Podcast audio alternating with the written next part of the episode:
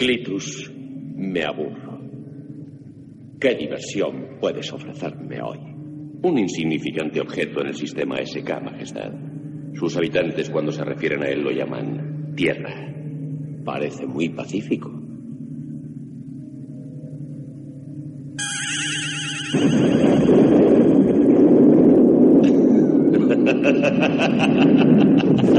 No os fiéis de las apariencias, Majestad. Destruimos de una vez tierra. No te precipites. Me gusta jugar con las cosas antes de aniquilarlas. Min, Clitus, tranquilos, tranquilos. Dejar los botoncicos en paz. Dejar la tierra en paz. ¿Os aburrís? Pues, ¿qué hacemos? Pues, ¿qué vais a hacer? Escuchar un rico podcast de ciencia ficción, amigos. Escuchar los retronautas. A tope.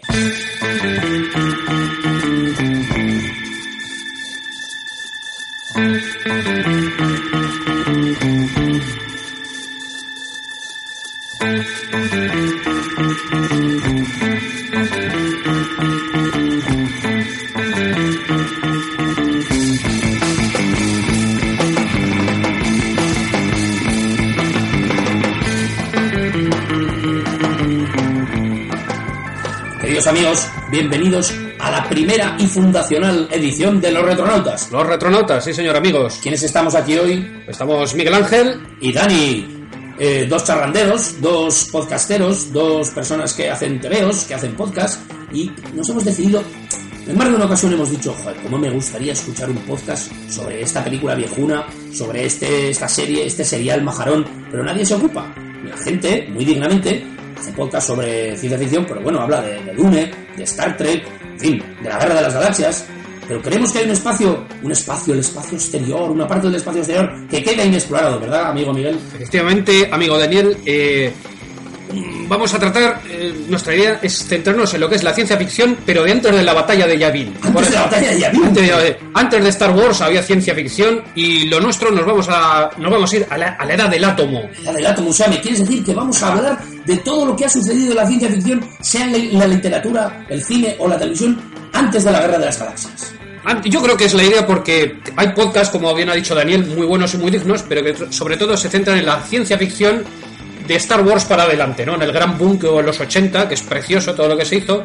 Pero bueno, creemos que, creemos que es ya un tema muy machacado. A nosotros, a los dos nos encanta la ciencia ficción. Y hemos decidido hacer un, podcast retro de ciencia ficción. Entonces, es- la idea será esa, ¿no?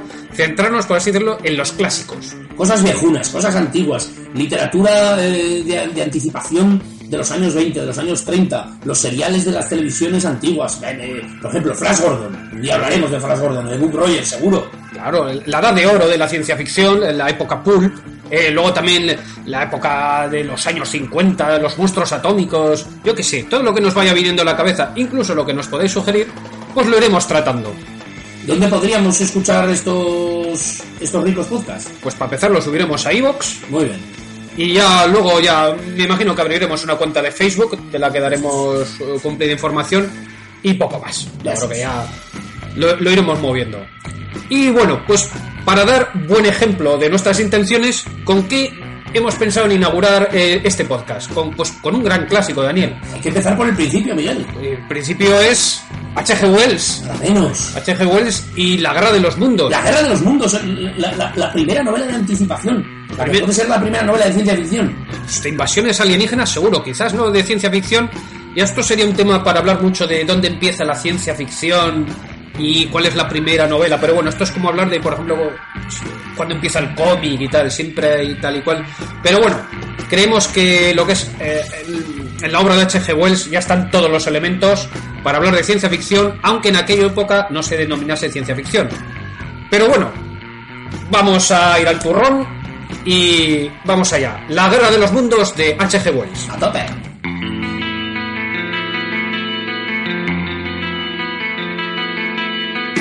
Allá vamos, con la Guerra de los Mundos y antes de hablar de la obra vamos a hablar del autor, Herbert George Wells, o más conocido por todos como H.G. Wells. Eh, ¿Quién es este personaje? Pues este personaje, H.G. Wells, nació en el siglo XIX, en el año 1866, en Bromley, Kent, una localidad inglesa. señor fue, es inglés, fue inglés.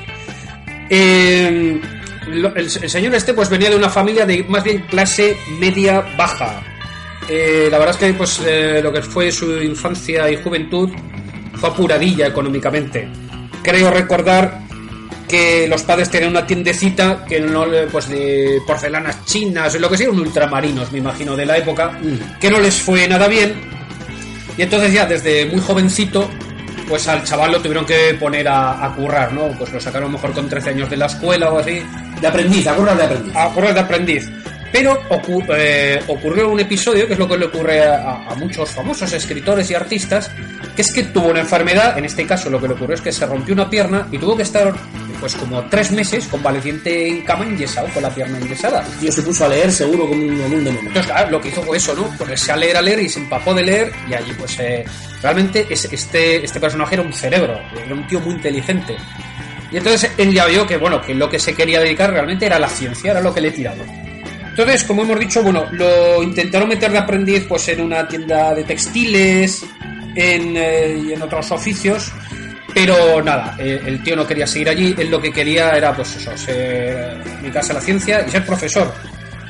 Eh, al final consiguió una beca, consiguió una beca, porque este tío decían pues que, vamos, se presentaba a concursos, estos típicos concursos que hacían pues de física, de geografía, de historia, y lo ganaba todo.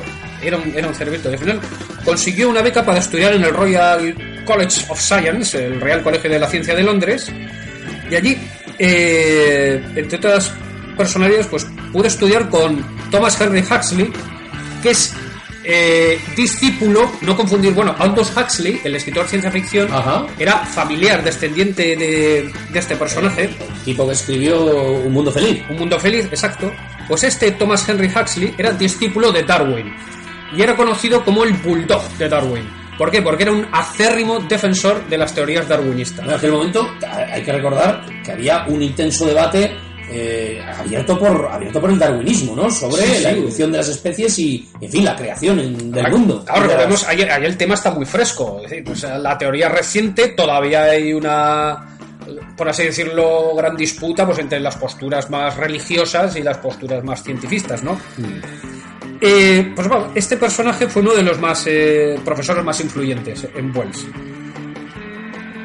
Bueno, total que al final, en 1890, recibió el grado en zoología de la Universidad de Londres y iba a dedicarse pues a la ciencia, básicamente, ¿no? Porque el tío ya escribía artículos científicos y demás, pero una tuberculosis le postró en el lecho y le impidió trabajar de lo suyo. Con lo cual, él, en principio, como tema secundario, dijo, pues me dedicaré a escribir. ¿Qué es lo que vende? Pues, eh, pues, no, pues, pues, no- novela, por así decirlo, ¿no? Novela, narración, fantasía. Y entonces, la primera novela que publicó, La máquina del tiempo, en 1895, amigos, Time Machine. Sí, ya, ya, había, ya tenía el argumento pensado de una publicación que hizo en la universidad, pero bueno, ya tenemos aquí, pues, para empezar ya, un clásico de la ciencia ficción. O sea, la primera novela de viajes temporales, Eso es. que es uno de los temas pilares de, de la ciencia ficción. Pues ya este, esta, esta ya fue un éxito. Ya fue un éxito y a partir de ahí, eh, vamos, la carrera de este hombre arrancaría como un cohete porque ya en 1897 publicaría El hombre invisible, Hombre, sí. éxito también. Aquí tenemos, si bien ya no es el tema original, por así decirlo, pero otro clásico de la ciencia ficción, el Mad Doctor, el Doctor Loco, el científico loco. Y en 1898 llegaría La Guerra de los Mundos, que es eh, la obra de la que vamos a hablar hoy. En cualquier caso, en, en estas tres obras, tanto La Guerra de los Mundos como, el, como La Máquina del Tiempo y El Hombre Invisible, siempre vemos eh, que hay una justificación científica detrás de unos sucesos eh, aparentemente fantásticos. Claro, la base de la, podemos decir, de la ciencia ficción, ¿cuál es? Es, vale, literatura fantástica, fantástica, pero siempre debe de tener una base científica es. más o menos creíble, si bien no es no está en el presente, por así decirlo. Si, no- si bien no es cierta, no es, no es eso, no es... Y en este aspecto, si comparásemos yo creo a Wells con un contemporáneo suyo, suyo que era Julio Verne, Mm. yo pienso que Julio Verne era más, por así decirlo, novela de anticipación, ¿no? Eh, Era más situarse en el presente y con los conocimientos que tenía, que eran muchos, porque Verne se documentaba mucho para hacer sus obras, pues ya hacer una proyección de futuro. Mientras que Wells era más fantástico. Él proyectaba, por ejemplo, realidades sociales futuras realidades técnicas futuras.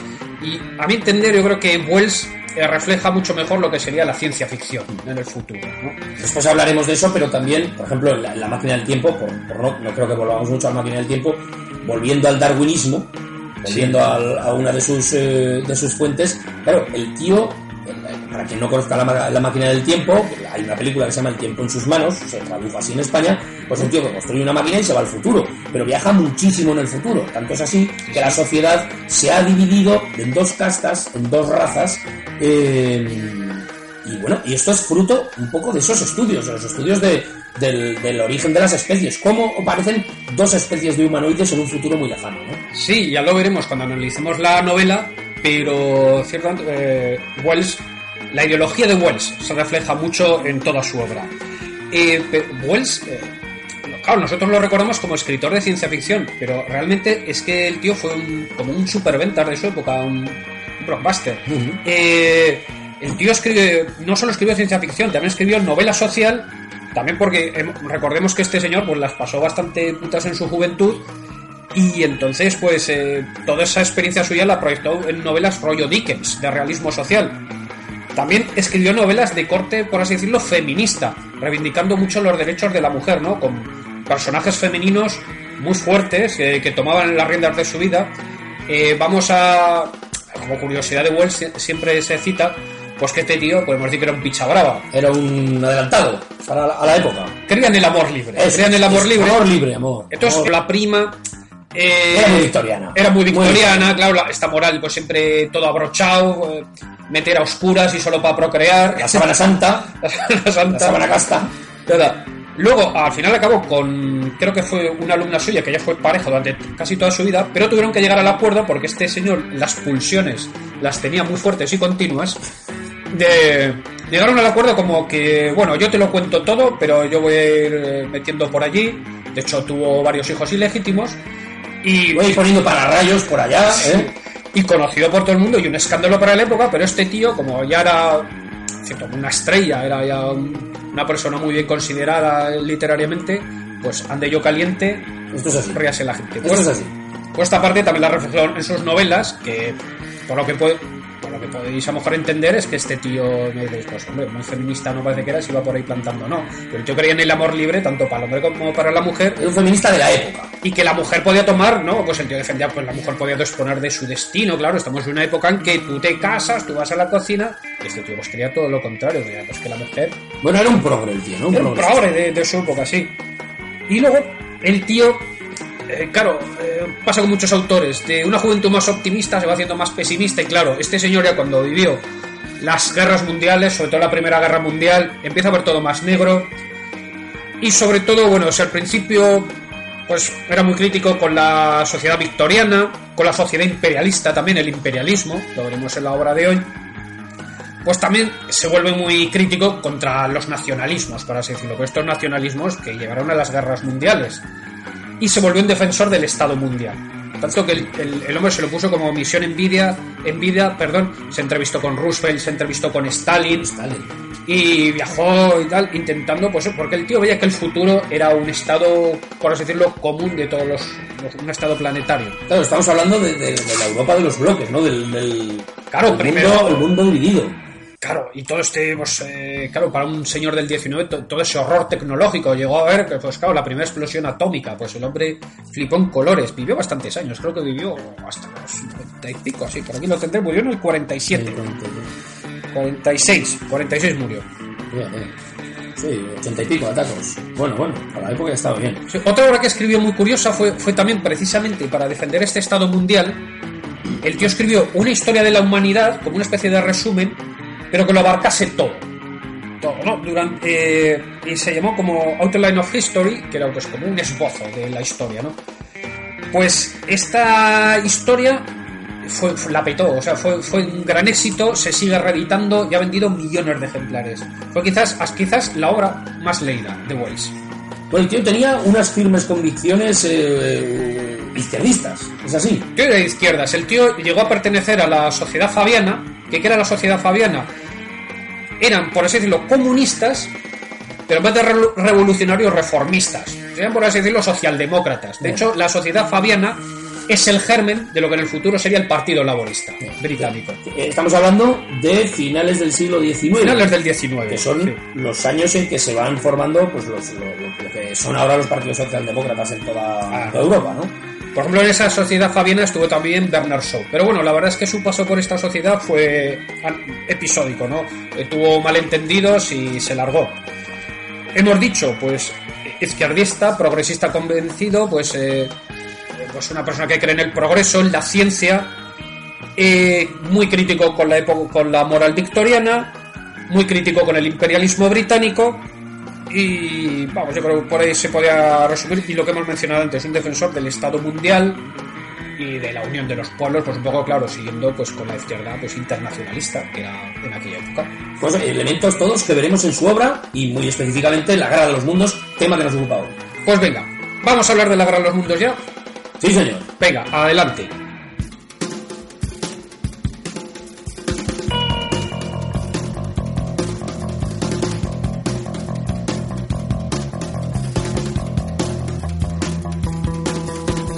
Pues vamos allá, con la guerra de los mundos. Y, queridos amigos, ¿cómo comienza la novela? Con unas sabias palabras. Las sabias palabras que vamos a escuchar ahora mismo. Ahora sabemos que en los primeros años del siglo XX, el mundo estaba siendo atentamente observado por inteligencias muy superiores a la del hombre, y sin embargo igualmente mortales.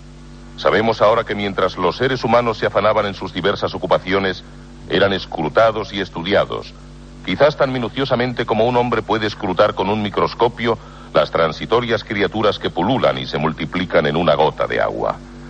Con infinita complacencia las gentes correteaban sobre la faz de la tierra ocupándose de sus pequeños quehaceres, convencidas de su dominio sobre este pequeño fragmento giratorio de madera flotante solar que por casualidad o por alguna razón el hombre ha heredado de la noche misteriosa del tiempo y del espacio.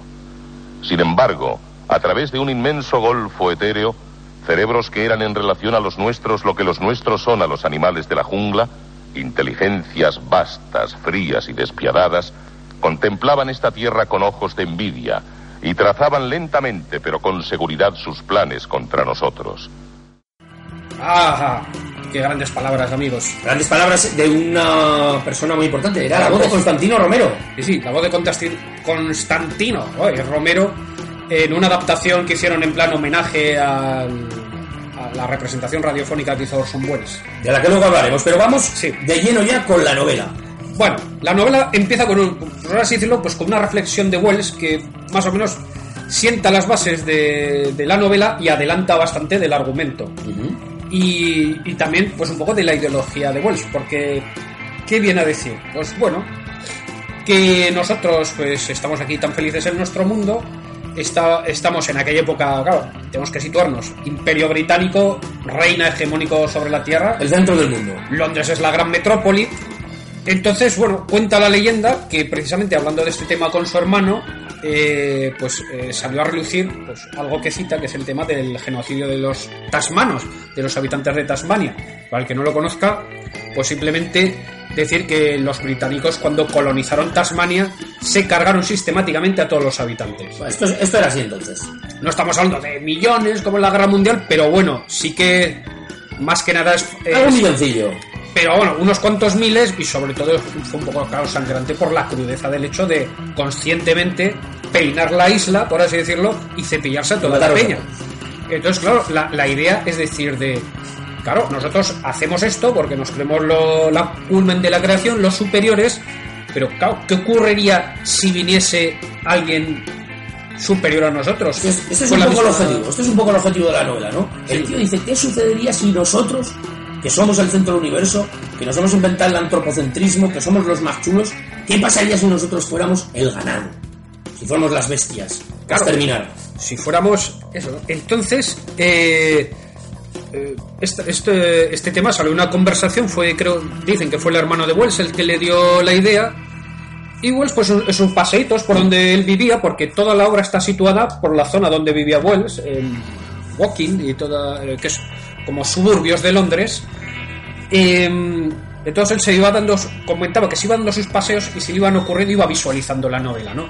Se le iban ocurriendo, pues eh, por así decirlo, visualizaba los trípodes y, como él decía, las cruentas formas en que morirían sus vecinos, ¿no?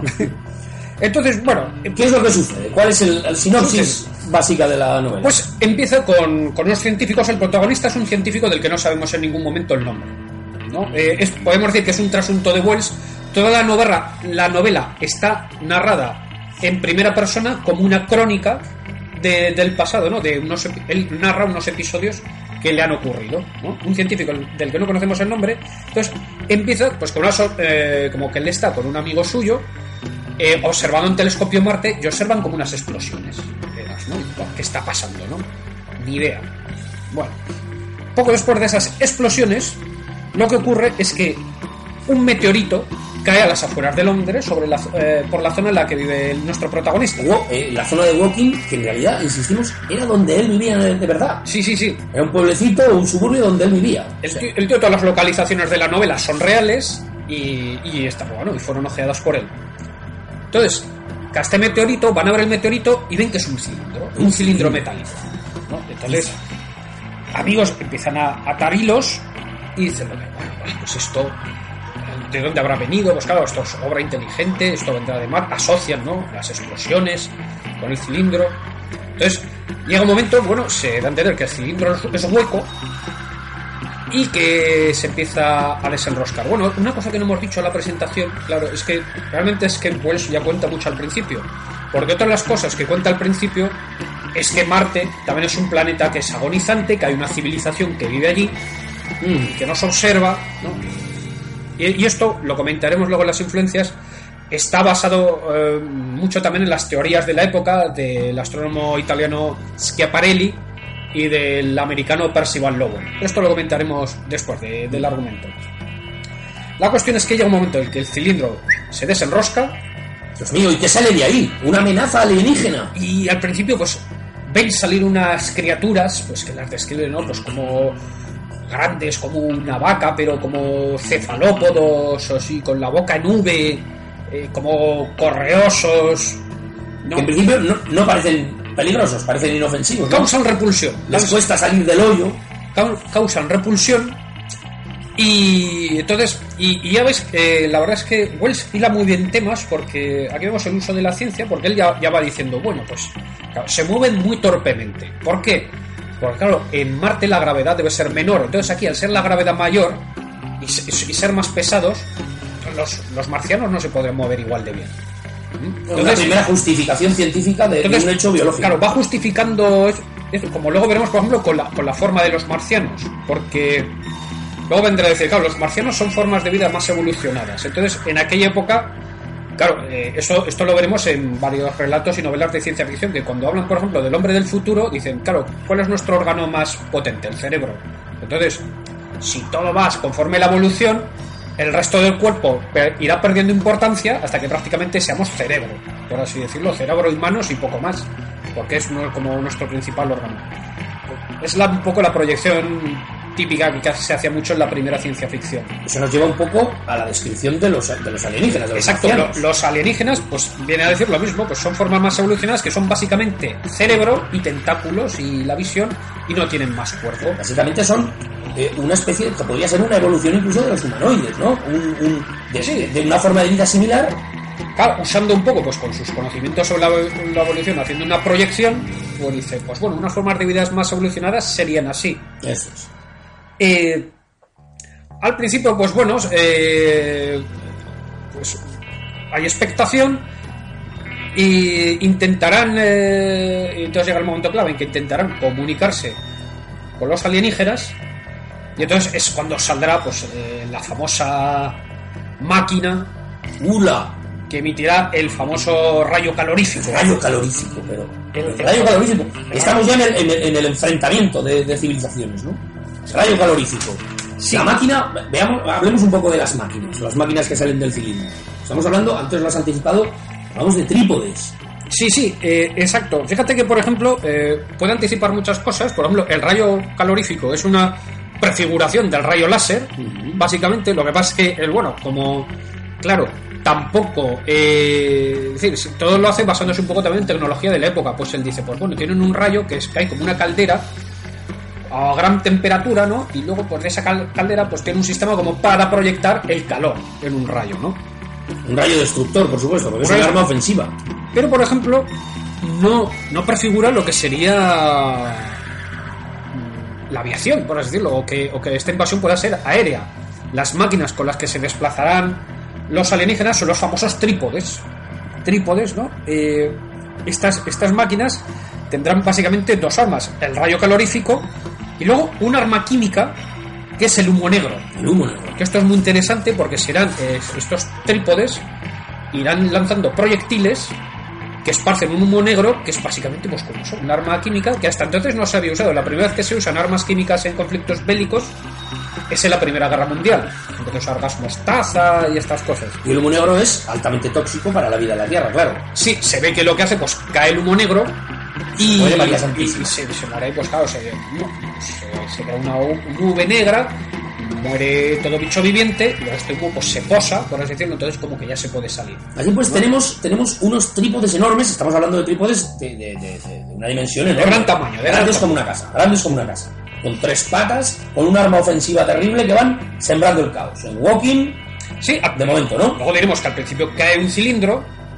eh, es curioso también ver claro, la situación de la época, porque aunque estos son suburbios de Londres, hasta que llega la noticia a la ciudad, pasan dos días o así. Al principio solo son rumores. Se ve lo, como él, él narra, pues primero el, el tema de la prensa, cómo funciona Esto es la muy prensa. importante, los medios de comunicación. Sí, comenta un poco, pues bueno, desinformación, y eso que están pues a kilómetros de la metrópoli, ¿no? Y es entonces ya, cuando ya, pues el, el primer trípode empieza a moverse, a atacar, pero luego caen más cilindros, siempre en los alrededores de Londres, empiezan a ser más trípodes, y entonces ya la cosa se pone seria, empieza ya a intervenir el ejército, y se empiezan a ver también las primeras escenas de pánico en la población. Eh, hay que decir, bueno, que el protagonista ha estado presente en los primeros episodios, ha salido corriendo por patas, ha cogido a su mujer, se la llevó del pueblecito y la ha mandado fuera, por así decirlo. Llega un momento en que se separan y entonces eh, el, autor, el, el protagonista pues irá viviendo todo, todo lo que es y narrando pues el proceso de la invasión, lo que va viendo. Hemos dicho, pues, ataque con trípodes, llegarán, pues, lo típico, los granaderos de su majestad Victoria, que irán a combatir a, a los trípodes. Y sí que veremos aquí una cosa, que es que, que luego nos ha visto en las posteriores adaptaciones cin- cinematográficas, que es que los trípodes son vulnerables. O sea, sí que lo- el ejército británico logra cargarse algún que otro trípode. Eso es. Entonces, lo que ocurre es que, claro, eh, los trípodes como armas pues tienen mucha más movilidad y son más potentes, pues lanzan el rayo calorífico y se cargan a mogollón de cañones, de soldados. Hay un episodio, por ejemplo, en que precisamente un trípode al que se cargan cae en un río que están cruzando eh, y al explotar lo que sería el rayo calorífico pone el agua a hervir y cuece a mogollón de gente y, el protagonista se salva pues porque está dentro de una chalupa. Hay un momento de la historia que pasa a ser narrada por el hermano del protagonista, del que tampoco sabemos el nombre, pero esto lo que hace es eh, acogerse a una evacuación. ¿no? Y al final se logra subir a un barco y entonces desde, este- desde el barco lo que, lo que hace es narrarnos una batalla naval que hay entre los trípodes y la marina inglesa, que también un barco logra cargarse un trípode, pero también lo hunden. Y en fin, lo que hemos dicho, pues esto, esta, esta, esta diferencia es curiosa con las películas, que realmente son vulnerables los trípodes. Se les puede batallar. Pues bueno, esta batalla que ocurre ahí en el Támesis, mientras más trípodes van, eh, van aterrizando. Y bueno, eh, acaba, acabamos esta primera parte de la novela con una cosa muy curiosa también, y es la aparición de la hierba roja. La hierba roja, ese es otro elemento vital. La hierba roja, que esto está también muy bien traído, también aquí se ve la base científica eh, de Wells, porque él dice, bueno, cuando los, los occidentales han ido colonizando otros territorios, pues claro, ellos han ido llevando pues sus enfermedades, pero también sus plantas, sus animales, lo típico, pues que en, eh, en América no había caballos, ejemplo, ¿no? Eh, en, en Australia, eh, lo clásico, lo- los conejos, que se llegaron a convertir en una plaga porque introdujeron conejos, pues como para cazar, y como los conejos no tenían depredadores, pues se acabó ha- habiendo una cantidad tremenda de, de conejos. Pues aquí lo que aparece es la hierba roja, que lo que se supone que es pues una hierba, una planta de origen marciano. Y no es que la traigan. Es la que, por cierto, da el- dice que da el color rojo al planeta, ¿no? Sí, luego dicen que, que- que es la que. Bueno, dicen, de aquí viene el color rojo, ¿no? Y entonces, y, y esta, no, no hay que confundirse, eh, simplemente aparece, no es que la traigan los marcianos a propósito o no, o no se cita en ningún momento, sino que simplemente es como una especie invasora eh, pues que llega y, se empieza a reproducir, ¿no? En una de las adaptaciones posteriores tiene una mayor eh, presencia, ya de- luego hablaremos, la hierba roja. Exacto, en, un- en una de las posteriores adaptaciones ya se le da como una explicación. Bueno, me he hecho un traguito de mi té. Y básicamente este es el argumento, pues no. Primera parte, el libro se divide en dos partes. Esta primera parte, pues es la llegada de los marcianos, el comienzo de la invasión. Y la segunda parte, podemos decir que es la parte de los marcianos triunfantes. O sea, Londres, eh, la gente ha huido, se ha evacuado. Y entonces es el protagonista, pues en, en huida. En huida y, y un poco, pues veremos más cosas de los marcianos. Antes hemos visto hemos descrito un poco físicamente a los marcianos, cómo son, y luego hay otra cosa muy curiosa, que Wells, pues claro, también piensa, dice, bueno, pues estos marcianos, claro, si son solo cerebro, tal, eh, ¿cómo se alimentan? Pues claro, no tienen sistema digestivo, nada, pues son vampiros, se alimentan directamente de sangre. Habla, eh, eh, Wells habla en, en su novela de una boca en V, ¿no? Una Sí. extraña boca en V. Hay unas Y unos nubes, ojos grandes y negros. y hay una cosa muy curiosa, que es que en los cilindros los marcianos se traen ganado para alimentarse. Ah, sí, que eso lo es. ve, eso es muy curioso, porque luego el protagonista dice, claro, hay una especie de bichos grandes y tal. Entonces lo que es- presupone es que ellos para el camino, claro, para comer algo durante el camino, Ah, lo que han hecho es extraerse ganado para alimentarse. Y se ve pues que ellos se alimentan directamente de sangre, y luego ya pues claro, de personas o lo que sea. Tío, o sea, son vampiros. O sea, han venido a la Tierra a comérsenos. A comer, sí. Han venido a a comerse y porque aquí hace mejor clima. Claro, está claro, hace, bueno, Marte es un planeta que se está muriendo y es lo que hacen es decir, pues bueno, aquí estamos mal, pues tenemos que emigrar. Vale. ¿Y dónde se está bien? Aquí hace uno.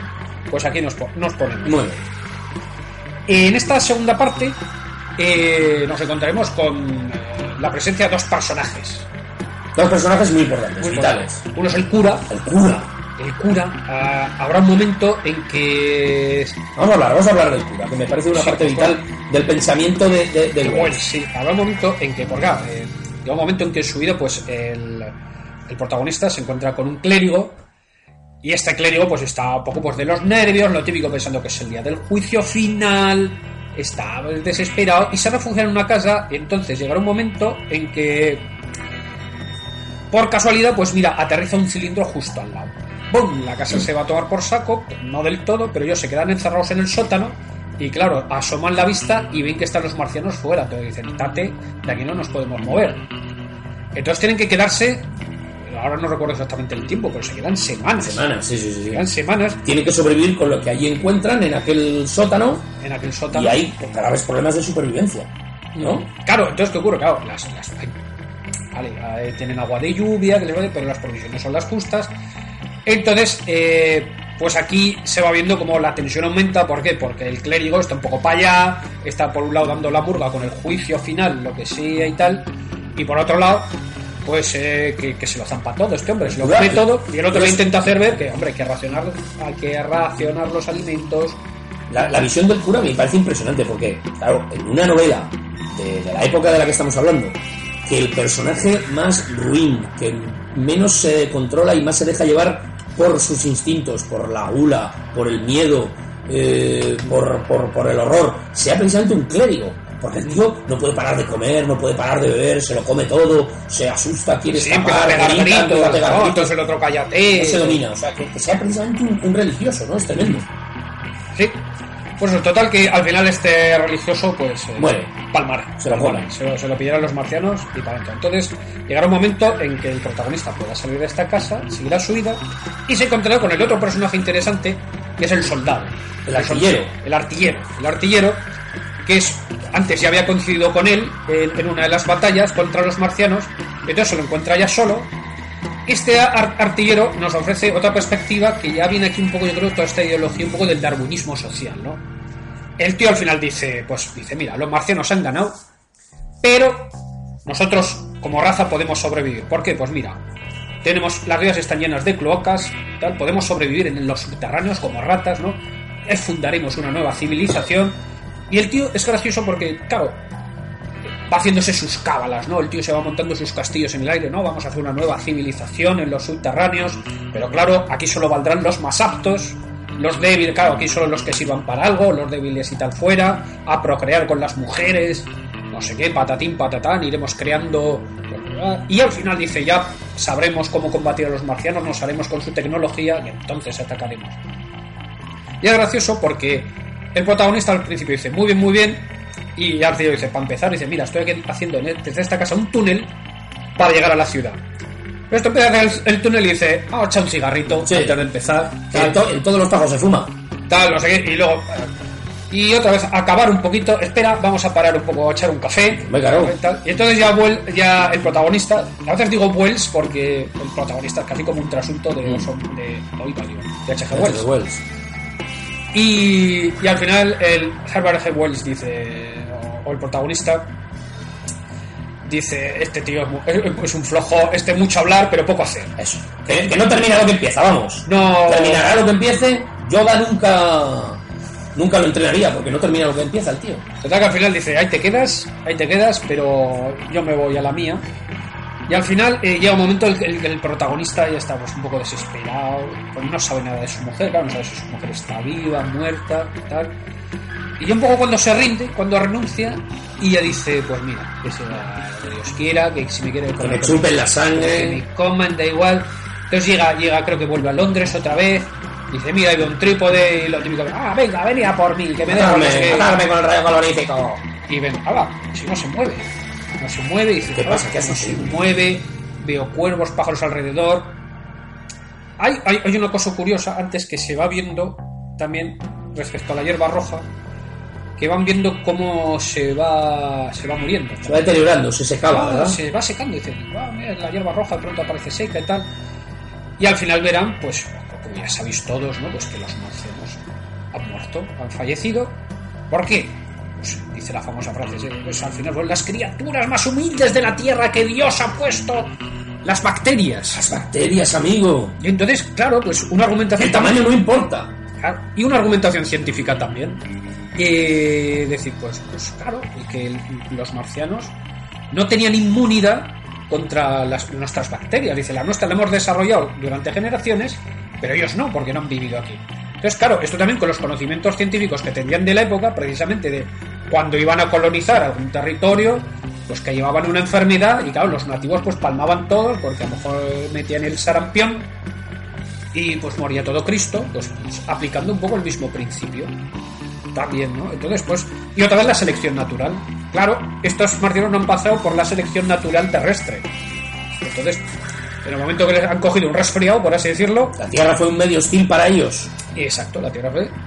Y al final, pues, final feliz. Y simplemente decir, pues bueno, logrará reencontrarse con su mujer y. Fin, básicamente, en fin.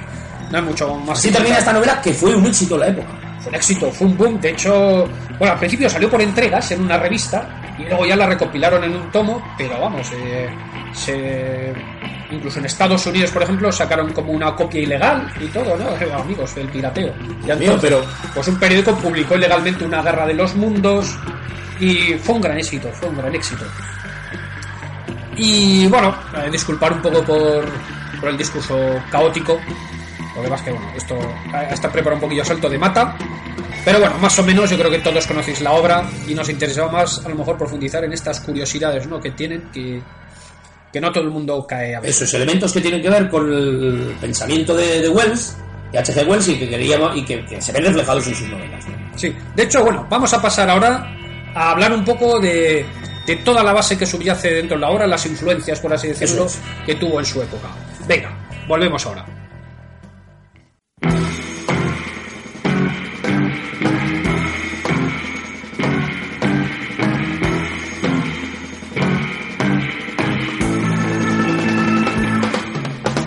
Venga, pues seguimos adelante con la guerra de los mundos. ¿Nunca os habéis preguntado ¿y por qué Marte? Eso es, ¿por qué Marte? ¿Por qué el planeta rojo? ¿Por qué Marte? Porque algunos pensarán que es el más próximo, ¿no? Pero el más próximo a nosotros es Venus. ¿Por qué Marte? Pues bueno, porque amigos, en aquella época podemos decir que Marte era un planeta de moda. Interesaba. Interesaba. ¿Por qué? ¿Por qué esto? A ver, todo viene a raíz de unas observaciones de un astrónomo italiano llamado, llamado Giovanni Schiaparelli. ¿Mm? Entonces, este señor observó a Marte al telescopio y creyó ver unas formas que él denominó canali. Canali, ¿sí? Pero él parece ser que lo hacía más pensando en que eran cauces de río, ¿no? Como, ah, pues mira, estos son como cauces de río. Pero ¿qué ocurre? Que cuando se tradujo al inglés, lo tradujeron como channels, entonces eran canales, como canales Artificiales. artificiales. Entonces, existía la idea, eh, esto sobre todo eh, fue un astrónomo americano, bueno, astrónomo aficionado, eh, Percival Lowell. Este era un señor que era un millonario, básicamente, Un diletante. un diletante, y una de sus aficiones era la astronomía. Entonces este tío, cuando conoció la- las teorías de, de, ese- de Schiaparelli, eh, pues le fascinaron. Y lo que hizo, pues decir, me voy a construir un observatorio. El tío se construyó su telescopio, tal, y empezó a observar Marte y a cartografiarlo. Y, en- y hay, lo veréis, hay como unos dibujos muy curiosos, pero claro, es que, ¿qué ocurre eh, con estas observaciones? Que claro, eh, los telescopios que había entonces ni remotamente se parece a lo que puede haber ahora. Esto se explica muy bien, eh, si lo podéis ver por YouTube, en, si os acordáis de una serie de documentales que se llamaba Cosmos de Carl Sagan, hay un documental dedicado a uno de los episodios dedicado a Marte. Y entonces Carl Sagan sale en el observatorio donde Percival Lowell hacía sus observaciones diciendo esto es lo que veía Lowell. Y realmente, claro, lo que veías era Marte muy chiquitico y la mayoría del tiempo borroso. ¿Por qué? Por la, por la atmósfera terrestre. Dice, solo había breves momentos de tiempo en el que se podía ver Marte algo claro. Y en ese segundo o dos segundos tienes que tomar todas las notas posibles. Entonces, ¿qué ocurre? Que la imaginación corría mucho. Entonces, claro, el Lowell este estaba ya muy influido por las ideas del Schiaparelli y dijo, claro, aquí hay canales. Entonces, lógica deductiva. Si hay canales, hay gente que ha hecho los Hombre, canales. claro. ¿Por qué han hecho canales? Porque hay agua. Porque hay, porque hay agua, pero ¿para qué tienes que llevar agua? Porque en un sitio hay agua y otro no. Entonces, claro, ¿esto qué ocurre? El tío se lo, escribió todo Ah, sí, esto. Dijo, mira, además aquí tenemos, ¿ves? Una ilustración de las Ah, sí, sí, los canales. los todo, mapitas sí, que hizo. Lowell y tal. El tío dijo, ¿aquí qué ocurre? Pues que tienen que llevar agua del polo norte a los ecuadores, que es más pues igual que aquí pues, Un hace más calor, pues hace trasvases, tiene unos trasvases y llevar agua. ¿Y, ¿Y por qué? Pues porque esto pues es muy seco, es muy seco, Un clima. un clima muy seco. ¿Y por qué muy seco? Pues vamos, y ya empezó a decir, porque claro, Marte pues será un planeta más viejo que nosotros, pues ahora los habitantes serán una civilización más avanzada que nosotros, que puede hacer megaconstrucciones de ingeniería. Pero también, claro, a ser un planeta más viejo, pues estarán ya en decadencia e- y, se le ocurrió todo al hombre, iba diciendo, y esto será una civilización moribunda y tal, y por eso tienen que hacer los canales. De hecho, observaban y cómo veían, porque cuando se puede observar bien, bien Marte es cada dos años, que es cuando más se acerca, que son, eh, que se pues, cuando Marte, Marte está en oposición a la Tierra. Y entonces, pues también veían, por ejemplo, dice, ah, mira, y pues parece que cambia de color, eh, eh, con, con estos cambios de estaciones, pues claro, lo de pues, que a veces está más pardo, a veces más rojo, pues esto será, pues eso, el invierno, el verano, y entonces, en base a las observaciones, pues fue construyendo toda una teoría sobre, pues eso, que había una civilización en Marte, La marcianística. Sí, sí, que había unos canales que llevaban el agua y, y, claro, que era todo imaginación. Pero resulta que estas teorías tuvieron mucho éxito. El tío este vendió un mogollón de libros y este es por así decirlo. A ver si os puedo eh, decir más o menos de, de que sobre qué. Fíjate, eh, 1895, dos años antes de la Guerra de los Mundos, fue cuando Lowell publicó su título, eh, su libro titulado Marte. Entonces, eh, claro, este es todo el sustrato sobre el que Wells, que seguramente conocería estas teorías, desarrolló también la obra. Eh, como otros ejemplos hemos dicho, Venus, lo que pasa es que Venus, como está cubierto por nubes, no se puede ver nada, claro. Aún así, yo tengo, por ejemplo, libros sobre enciclopedias de estar de los años 50, libros sobre el espacio, en que la gente presuponía, decía, bueno, si hay nubes, habrá agua, y si hay agua, pues habrá vegetación. Habrá vida, claro. Y se imaginaban, por ejemplo, que Venus sería como una selva tropical. Luego fueron allí, precisamente era lo contrario. Venus es como una olla a presión. Pero bueno, esto es uno de los factores de, de por qué Marte. Y por qué Marte siempre ha sido el más atractivo, por así decirlo. Por así decirlo pues ¿por qué? Porque es el- el- de los que está más cercano el que mejor se podía ver. Eh, Luego, otra influencia de la época es que también estaba muy de moda lo que se llamaba literatura de invasión. Literatura de invasiones. ¿Qué ocurre? Hemos dicho que est- estamos en la época en que Inglaterra es hegemónica imperialmente, domina el mundo, pero un poco como ocurre ahora con el cine estadounidense, con el de- Independence Day, eh, películas así, pues claro, eh, se puso un poco de moda este tema de la paranoia de nos van a invadir, ¿no? Entonces salieron varias novelas en que un poco dependiendo del panorama político, les había una invasión de los alemanes, o si se iba mal con los franceses, les invadían los franceses, y entonces eh, esta literatura de invasiones, a ver si la tengo por aquí algún título, por ejemplo. Sí, pone que estuvo muy de moda entre el 71 y el 14, pues fijaros, justo hasta la Primera Guerra Mundial. Y pues era pues eso como literatura en que se especulaba sobre qué ocurriría si una potencia extranjera invadía invadía Gran Bretaña, las Islas Británicas, ¿no? Pues bueno, podemos decir que la Guerra de los Mundos es un pasito más allá. Tomar un argumento que ya existía y que tenía éxito por parte de Wells, pero meterle el elemento fantástico de que fuese pues una, una invasión extraterrestre. Los marcianos. Los marcianos.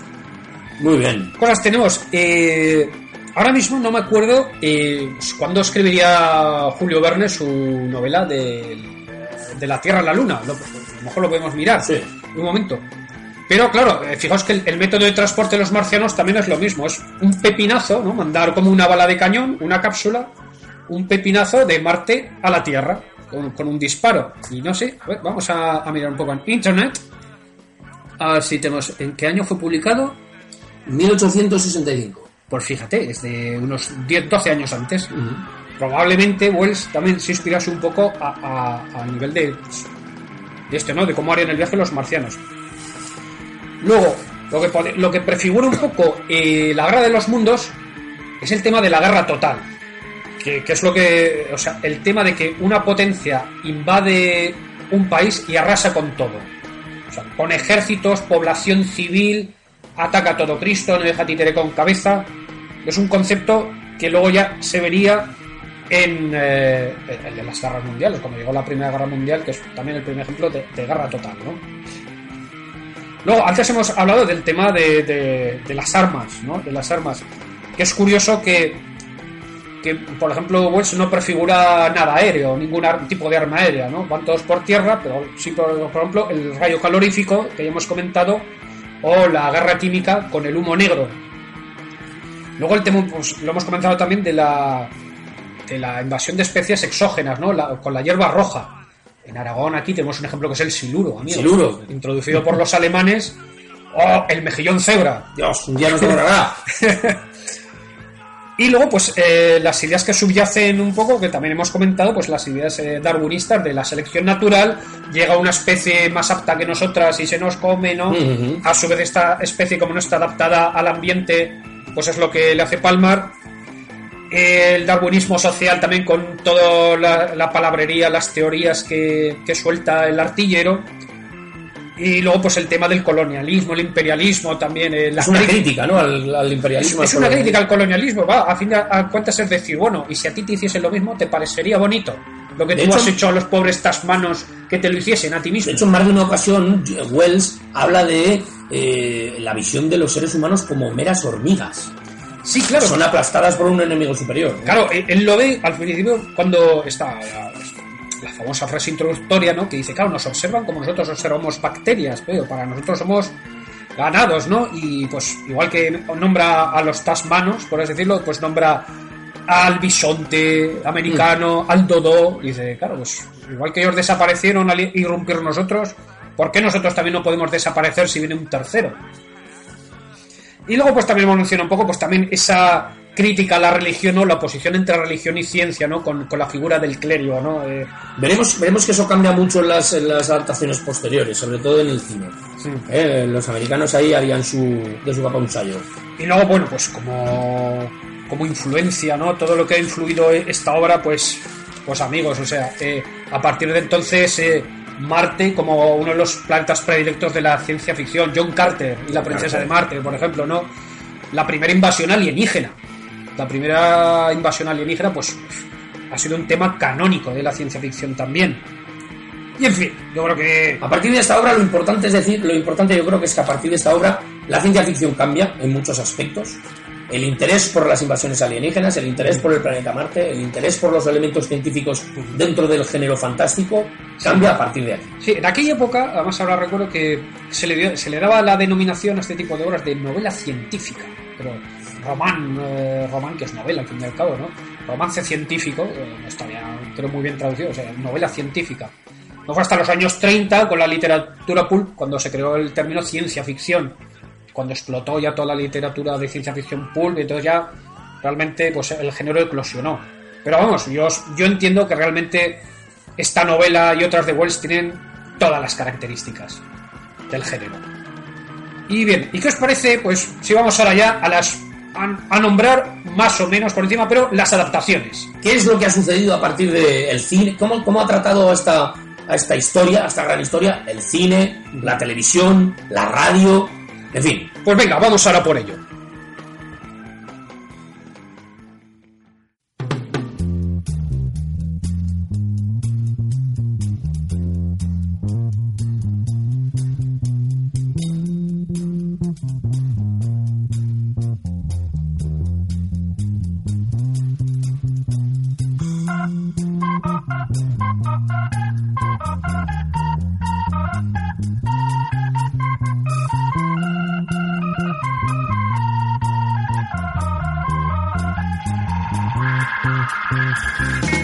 Pues vamos con las adaptaciones que se han hecho de la Guerra de los Mundos. Daniel.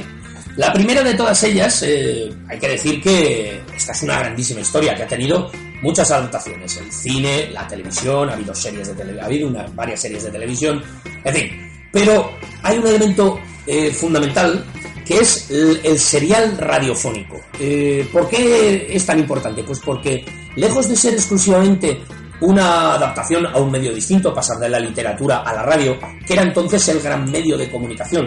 Estamos hablando del año 1938. ¿eh? Eh, la comunicación tenía, la radio tenía un papel vital en la comunicación. Pero eh, este serial radiofónico, que recayó en manos del todavía no cineasta Orson Welles, un joven Orson Welles de 23 años. Recordemos, pues, el director de películas como eh, Ciudadano Kane, Tercer hombre. Tercer hombre, un gran, un gran tipo del cine, del cine americano. Bueno, mm, lejos de ser exclusivamente una adaptación de un medio a otro, el serial radiofónico se convirtió en todo un fenómeno sociológico, por lo que ahora vamos a contar. Orson Welles encargó la adaptación de, de esta, de esta obra, de la obra de Wells, a Howard Koch, que fue uno de los libretistas de Casablanca. Nada más y nada menos. Le dijo, mira, quiero que cojas esta novela de H.G. Wells y la conviertas en un noticiero. Ese es el formato que le dio. O sea, la idea se la dio el otro. Eh, no, no, no, fue Wells el que, Ah, el que le encargó perdón, a, sí. a- a Koch que lo convirtiera en un noticiario. O sea, no quería exclusivamente. Hay que decir Orson Welles trabajaba entonces en la CBS, eh, la CBS y hacía muchos seriales radiofónicos. El serial radiofónico es un, Sí, un sí. formato de comunicación y dramatización que ha permanecido en todos los países, también en España, hasta los años 50 o 60. En el otro podcast, en hermano de los, de los retronautas, Hablamos en alguna ocasión de los de los eh, seriales de Diego Valor, al que Sí. podéis acudir en alguna ocasión. Diego Valor, pues fue un radio serial, un radioteatro de los años 50 en España muy popular. Bueno, eh, la CBS se dedicaba a dramatizar obras fantásticas, de aventuras, en un teatro con público que además se emitían por la radio. Pues eh, en el 1938 eh, emitieron El Conde de Montecristo, también una selección de historias de Arthur Conan Doyle, La Vuelta al Mundo en 80 días de Julio Verne, en fin, El Corazón de las Tinieblas de Joseph Conrad. Esto era una cosa mm, que se hacía muy a menudo. Se utilizaban pues efectos especiales, en fin, era una cosa bastante enrollada, terrorífica, que la gente escuchaba en sus casas. Pensemos que en el 38 todavía eh, la radio era el gran medio. Pero lo que el- la gran innovación es que Orson Welles le encarga a este libretista, a este escritor, a este guionista, que lo transforme no en una radionovela, sino en un noticiero radiofónico. ¿Por qué razón? Bueno, cuando eh, la adaptación comienza de una manera muy parecida al libro, unas observaciones en un, en un observatorio, se observa Marte y se ven unas cuantas explosiones, pero bueno, eh, primero dan un parte meteorológico, luego ponen un poquito de música, es una sesión, imagino que para los sábados por la tarde, donde había música bailable, ponen la comparsita, Sí, sí, que era es curioso, pues, pues era un- ¿eh? se pone la comparsita, que esto es curioso para el mundo latino, y de repente, de repente, la comparsita se ve interrumpida por la voz de un locutor que informa a la gente de que, eh, si- sin solución de continuidad, no dice, y ahora vamos a escuchar la guerra de los mundos interpretada por no sé del gran eh, eh, H.G. Wells, sino que la, emisión se interrumpe de una manera muy abrupta y entra un, un locutor que empieza a dar eh, cuenta de unos hechos, de la aparición de unos eh, meteoritos que han caído en un sitio, eh, concretamente en Nueva Jersey, porque toda la acción se traslada a Estados Unidos, Sí, sí. a Nueva Jersey, concretamente a la ciudad de Trenton. En fin, la historia es mm, aproximadamente pues, la historia de la invasión. Tampoco vamos a, a- a ir más lejos. sí, de hecho, ¿cuánto duró? ¿Una hora o algo así? Sí, dura una hora, pero con todas las con la introducción del principio, las explicaciones que, que Orson Welles dio al final, que terminó diciendo, porque esto hay que decirlo que se hizo la noche de Halloween. Sí, Y Orson Welles terminó diciendo, si alguien llama a su puerta, tenga cuidado porque puede ser, qué sé yo, una broma de Halloween. Pero es que además eh, co- comentan que además coincidió con un hecho, fue un poco también de carambola, de casualidad, de sincronicidad, porque coincidió, no era la emisora más escuchada, pero coincidió que otro programa muy escuchado hacía como el intermedio, y la gente hizo zapping, el zapping de la época, y entonces ¿qué ocurrió? Que justo cambió y pilló ya la emisión de la Guerra de los Mundos empezada. Por lo cual em- em- empeza- claro, empezaron oyendo, ah, nos atacan los marcianos, no sé qué, y la gente, claro, no sabía que era eso, porque al, al principio sí que avisaban de que era una dramatización. Bueno, ¿qué es lo que sucedió? En una palabra lo que sucedió eh, es que la gente se creyó se lo creyó pasando. a pies juntillas, claro, porque tampoco se había hecho eso nunca antes. Eso es, eso es. Claro, nunca habían hecho esta, esta jugada, eh, eh, una cosa. Entonces, ahora la gente lo veía por la radio, pues como ahora iba a decir, bueno, ahora ya no nos podemos creer nada de todo lo que nos ponen por Claro, los claro. medios, eso, eso es cierto, pero claro, imaginar la mentalidad de tú, la radio, pues te dan las noticias, música, tal, y de pronto te dicen, pues que te invaden, pues claro, si, si es- es- pues te lo crees. Claro, estamos hablando del año 38, también años de, de- de tensiones, años complejos. Sí, son prebélicos, eh, la, la Segunda Guerra Mundial está en ciernes, eh, está todo muy revuelto. En fin, la, la gran aportación de, de, eh, de Orson Welles, que conoció a H.G. Wells, llegaron a conocerse, y el, Sí. y el escritor le dijo al cineasta, le dijo, quítase usted esa E, hombre, quítase usted esa I, se llama igual que yo, en fin. La gran aportación es mm, cambiar el orden de las cosas, cambiar el sentido que los medios de comunicación tienen y hacerle ver a la gente la importancia que tienen los medios de comunicación. De hecho, mm, Or- Orson Welles dirigió después Ciudadano Kane, que es sobre eh, un magnate de la prensa. De hecho, eh, eh, antes lo hemos apuntado, pero la- los medios de comunicación tienen una importancia vital tanto en la obra original como en las adaptaciones posteriores, porque existen medios de comunicación, en la novela se habla del telégrafo, se hablan de los, de los periódicos, pero en situación de pánico, amigos, todo desaparece, desapa- deja de emitirse Sí. periódicos, eh, y es lo primero que cua- cuando en una situación de caos dejan de emitirse periódicos, eh, se daban informaciones confusas. Sí, sí. Pues bueno, lo- eh, Orson Welles cogió ese tema de la comunicación, qué pasaría, cómo sucedería si de verdad nos estuvieran invadiendo. Y el tío consiguió unos eh, efectos importantísimos. Por ejemplo, había momentos muy dramáticos en los que un, un tipo, un locutor, estaba explicando que se levanta un trípode que está lanzando rayos. Había efectos especiales bastante bien conseguidos y de repente se cortaba la comunicación y había cinco segundos de silencio. Claro, Ujú. Cinco segundos de silencio en la radio te da la impresión de que ha caído Eso la bomba eterno, atómica. sí, sí, eso es eterno. Parece que haya caído la bomba atómica. Entonces, hicieron eh, elementos muy, muy ingeniosos. Entraban. Tenemos una conexión con, pues, con Canadá, por un, un observatorio que estaba observando, estaba viendo también nuevas explosiones. Entraban generales del ejército a hacer declaraciones. eh, en fin. Lo cierto es que fue una, un gran éxito. Un gran éxito tanto es así que creó un pánico bastante importante. Hay una cierta leyenda urbana sobre que hubo caos, eh, muertos, eh, que hubo heridos, que hubo pillaje. Esto no está muy bien contrastado. ¿eh? Esto no está muy bien contrastado. Hay algún estudio de la época un poco posterior, pero en fin, no, no habría que ser demasiado, demasiado alarmista. Sí es cierto que, que Orson Welles tuvo que dar al día siguiente una rueda de prensa para pedir disculpas, que en realidad sí. supongo que el tío estaría encantado de hacer esa rueda de prensa. Pedía en su cabeza también. Claro. El tío también. Pero bueno, el, el tío, pues bueno, Orson Welles eh, se hizo una grandísima promo- eh, promoción con 23 añitos. El tío se convirtió en una figura de la comunicación. Sí, ¿Eh? sí, esto es así. Esta adaptación eh, hay un elemento curioso y es que en el año 49, el 12 de febrero de 49, se hizo una adaptación en Radio Quito. Sí, en Ecuador. En Ecuador, en Radio Quito. Y aquí sí que parece que hubo, francamente, serios problemas. Aquí Sí, la gente acudió, cuando se enteró de la broma, acudió a quemar la radio, hubo un incendio y cinco muertos. Sí, sí, sí, les prendieron fuego a la radio y tal. Es que, claro, antes no hemos- hemos hablado del impacto, pero creo que en, en el tema de Wells creo que estaba esti- estimado que un millón o un millón y millón y pico de personas eh, se lo creyeron y entraron en pánico. Luego hubo también, es que es curioso cómo, cómo porque esto se ha hecho más veces, ¿no? Hay por ahí en Evox tendréis pues, un homenaje que se hizo desde la, la radio española, que es lo que hemos, el Sí. cacho que hemos puesto antes de Constantino Romero. Pero es que no sé si fue eh, en el 50 aniversario de la broma o algo así, que una radio de estas de Nebraska, creo recordar, ahora un estado de estos americanos, también para Halloween, pues hizo un homenaje y hizo lo mismo, una dramatización, pero adaptada a la actualidad, ¿no? Lo mismo, la guerra los mundos otra vez. Pues aún así, aunque los tíos avisaron al principio y tal, eh, aquella noche la policía estiman que 4.000 personas, 5.000 personas llamaron a la policía que los marcianos los estaban invadiendo. Que si era eso verdad, que qué ocurre, qué tal. En fin, Entonces, eh, y esto estamos hablando ya en los vuelve 80, con, ya con la tele, con las películas de ciencia ficción ya, que ya, vamos, hemos visto ya de todo. Pues aún así, amigos, En fin, ha habido varias eh, adaptaciones, es verdad, con el, el- bueno, hace hace hace 4 o 5 años Radio Nacional, que de vez en cuando hace Radio 3, hace Radio Teatro en colaboración con la Casa Encendida, han hecho Drácula, han hecho El Exorcista, pues bueno, eh, hace poco eh, volvieron a dramatizar la Guerra de los Mundos y quedó y quedó francamente bien.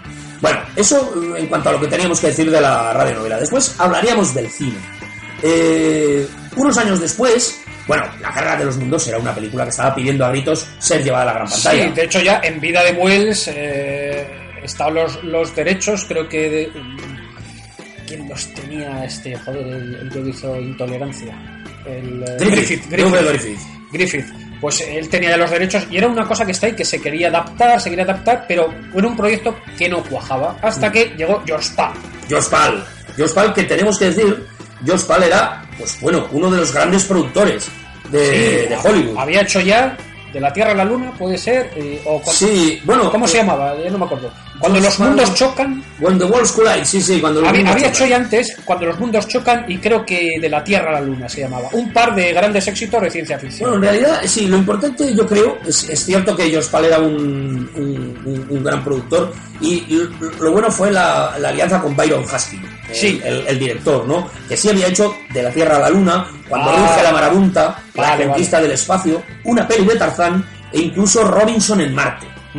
Ves, ya, ya- ya vemos que es un director que ya está un poco metido en tema fantástico. Eso creo es. que aparte tiene ya, bastante conocimiento de efectos especiales, creo recordar. Eso es, eso es. Bueno, hablamos, hablamos del año 53. Entonces, eh, la cosa es que mm, esta película, eh, bueno, por cierto, unos años después, también haría, eh, el equipo haría de... mm, ¿Cómo se llama? La máquina del tiempo. Ah, La máquina del España se tiempo, llamó. El tiempo en sus manos. manos. Bueno, en fin, eh, esta era una película que estaba pidiendo a gritos hacerse, eh, realizarse, pero era muy cara. Era muy cara, era muy cara Una porque superproducción. de era una superproducción y eh, los estudios dijeron, bueno, hay que bajar un poco el, el nivel.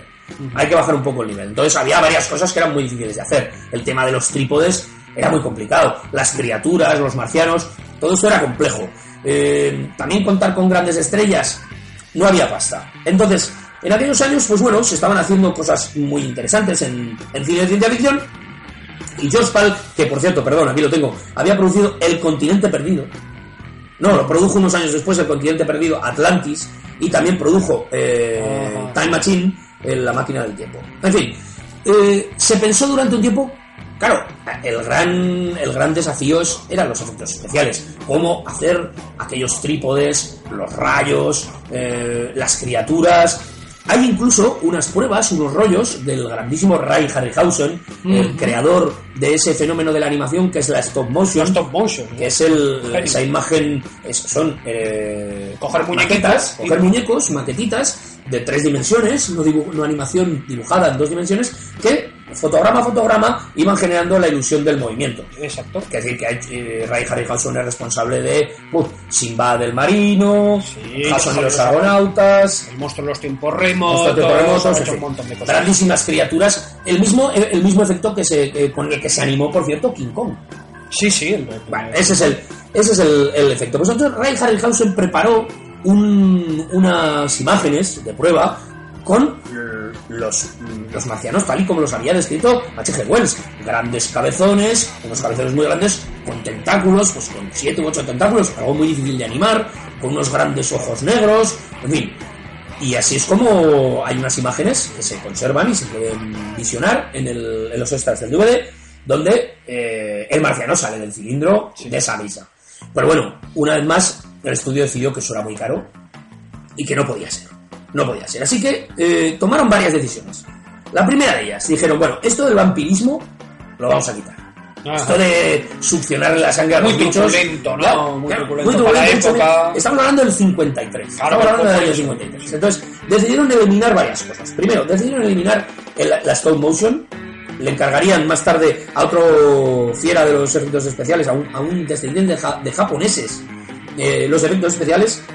Quitaron el vampirismo y luego, claro, en los años 50 hablamos de la época de la Guerra Fría, en fin, años muy difíciles.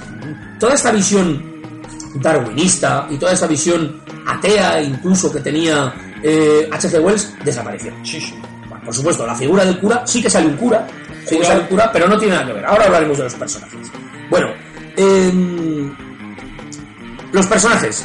eh, bueno, espera, primero voy a hablar de los más de los efectos especiales. Vale, vamos Al. Al Nozaki fue el, el- el encargado de, de los efectos especiales y fue el responsable de cambiar aquellas eh, máquinas, aquellos trípodes, por una especie de platillos volantes, que sin embargo, si uno se fija bien, parecía que sí se sustentaban sobre la, de- desde, eh, sobre la. Tierra con tres rayos, como si se sustentaran con tres rayos. Pues algo que queda simplemente, mm, simplemente eh, apuntado les dio una imagen muy curiosa, como si fueran unas mantas, una manta raya de esas que van por el fondo del océano, eh, destruyéndolo todo con un rayo algo parecido al rayo calorífico. El rayo calorífico sustituyó al vampirismo, parecía que era mucho más, eh, mucho más decoroso hacer que la gente vola- volara por los aires. Sí, sí, bueno, eso es bastante fiel a, a la obra, por así decirlo. Y además es, es muy curioso también como ese, ese rayo calorífico también se lanza una- desde una especie de periscopio con forma de cobra. La cobra, ese es otro elemento, Cobra, es sí. también una, una invención de Al Nozaki. Eh, esa especie de periscopio que vuelve a aparecer en la eh, posterior adaptación de la que hablaremos, de Steven Spielberg, la cobra es otro elemento fundamental, es un elemento vital. Cuando eh, el protagonista de la película, de quien ahora hablaremos, eh, está, llamado Forrester, está metido dentro de esa casa, Sí, eh, con la coprotagonista, eh, hay una especie de periscopio, efectivamente, un periscopio que se mete y que va observando. eh, sí, lo, que va observando. Que va observando. Es muy curioso porque tiene una especie de ojo partido en tres cristales, rojo, verde y amarillo, que son El RGB. el RGB, los tres colores de la televisión, ¿no? Parece Sí, sí. Que, que, bueno, utilizaron la tecnología de la televisión para, para al mundo marciano. Sí, yo creo que un poco intentaban reflejar también de, bueno, cómo verían los marcianos, porque luego veremos que la jeta de los marcianos también es como un globo ocular, creo Eso recordar es. también dividido en... Entonces hay momentos en que intentan eso, que, que los marcianos, cómo ven los marcianos, ¿no? Desde su punto de vista, y es parecido a, a cuando ves una película de estas de 3D Eso es. sin las eso gafas. Es, eso es, eso es. Bueno, el- el- en suma, cosas que cambian de la película. Bueno, eh, es- en esta ocasión sí que conocemos al, al protagonista. Es un físico de renombre mundial, el doctor Clayton Forrester, que, que, bueno, resulta que está precisamente por allí paseando. ¿eh? En, el- en Estados Unidos. Todo esto sucede en California, ¿de acuerdo? En, una en- en un sitio de California. Entonces él está por ahí pescando con unos amigos científicos y de repente cae el cilindro y se ve involucrado en esto. Bueno, el doctor Clayton Forrester es un personaje eh, muy curioso porque es la figura clásica del héroe americano. Sí, el héroe, el galán, sí. Es el héroe, eso es. Su partener es una chica, eh, que por cierto fue interpretada por, lo tengo por aquí, la chica Anne Robinson, nacida en Hollywood, Debo decir que ninguno de los dos eran eh, grandes estrellas. Por eso ni siquiera hicieron gran cosa después. Anne Robinson sí que hizo, interpretó una serie para la televisión basada también en la Guerra de los Mundos.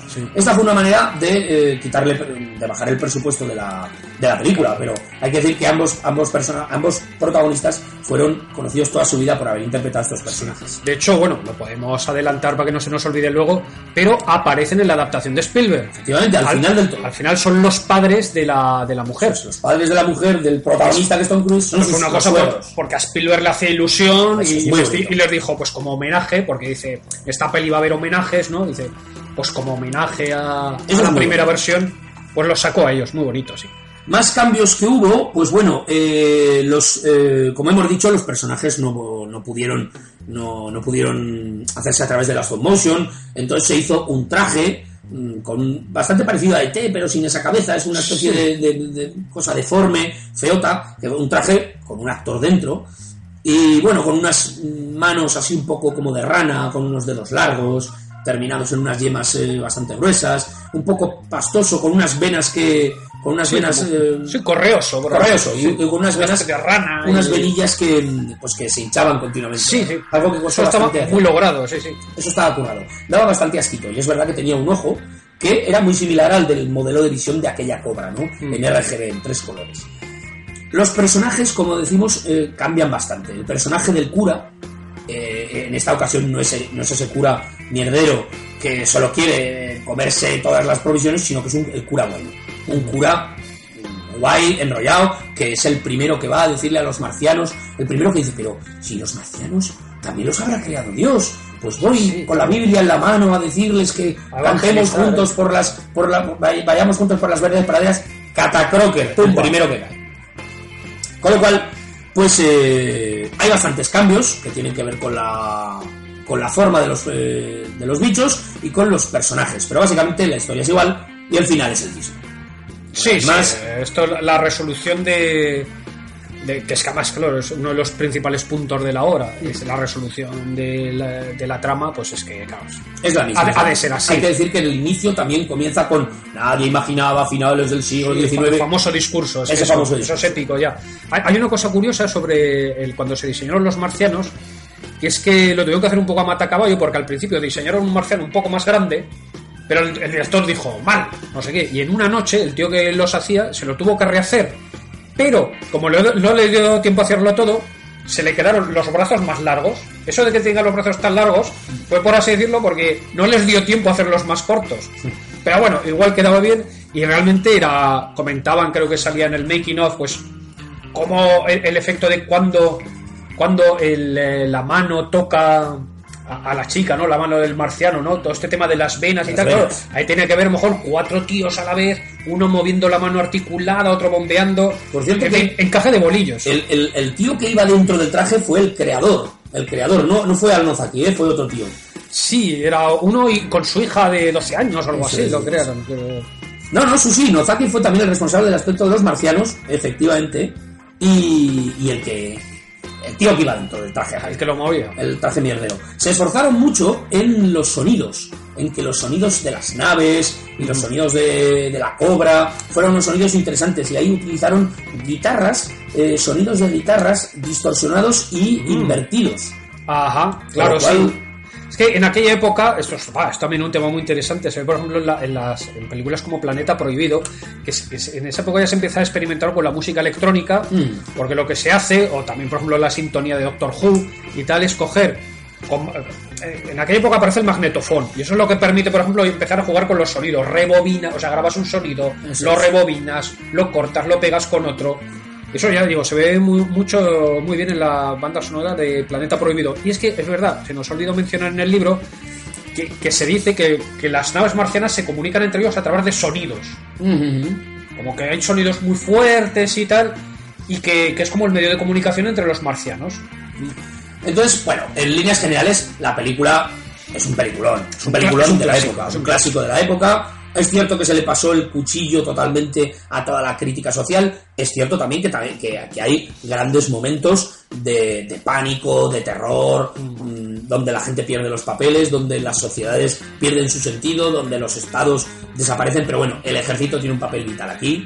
Sí, es un que- papel fundamental. Sí, es O sea, digamos de la que- época, claro. Sí, pero aquí es verdad que están los científicos y mandan mucho, pero quien toma las decisiones son los militares. Y los científicos están de acuerdo en todas. Sí, Deciden tirar la bomba, la bomba H, la tiran. Tiran una bomba atómica, ¿eh? Sí, eh, aquí por ejemplo, antes lo hemos comentado, tanto en esta adaptación como la de Spielberg, que vendrá luego, son invulnerables, o sea, están protegidos por un campo de fuerza Eso es. y no les pueden hacer nada. Eso por un lado, luego sí que, mira, sí que hay una cosa mejor que puede ser algún elemento crítico, que es el tema del pánico. Mm. Quizás también, bueno, desde un punto de vista militar, la población civil, que los civiles, pues que corren en desbandada y que de hecho, pues aparece la escena en que, claro, llevan en un camión todo el laboratorio para estudiar cómo combatir a los marcianos y es la misma población civil la que dentro del pánico, pues destruye, se roban el camión, le pegan al protagonista, destruyen todo el material. Y claro, y ahí está la desesperación un poco del protagonista diciendo, bueno, pues estáis, estáis Matando a vosotros mismos. Claro, os estáis hundiendo vosotros mismos, ¿no? Y todo este, este, eso sí que está bien, ¿no? Estas escenas de ante una situación de crisis, pues el pánico descontrolado, el que el ser humano se vuelve el uno contra el otro y sálvese quien pueda. Al final el mensaje es, amigos, en caso de catástrofe, fíjense del ejército. Fíjense, el ejército que están organizados y saben lo que hacen. Eso es. El, el estreno fue un poco mm, accidentado porque en aquellos años era muy... mm, se llevaba mucho las sesiones matinales. Las donde se matinés, iban- Las sí. matinés, donde se iban a ver un par de películas. Este género se, se prestaba mucho. Pero claro, eran películas donde los papis iban con los nenes a ver pelis de monstruos un poco terroríficas, pero va, simplonas, sin, sin grandes historias. Y eso tenía momentos realmente dramáticos, tenía momentos de, de terror para la época, pues cuando, cuando, cuando la, la chica, la protagonista Silvia, está mirando al interior del ojo, ese primer eh, plano es muy desasosegante, que no se veían esas cosas. Cuando aparece el marciano, tipo. con, con- con el los rayos calóricos que se ven, pues la desintegración, ¿no? Esqueletos y tal. Ahora nos parecen pijadas, ¿no? De, pero en aquella época, Cuando pues era la monda. era violento, por así decirlo. Pero bueno, al final, eh, aparte de que la película fue fue calificada X, Fíjate. en su momento, bueno, pues luego tuvo un, un gra- un segundo gran estreno con un sonido estereofónico acojonante que dejó a todo el mundo eh, flipado. Y se convirtió, se incorporó al, a los grandes clásicos del cine de ciencia ficción y ahí permanecerá.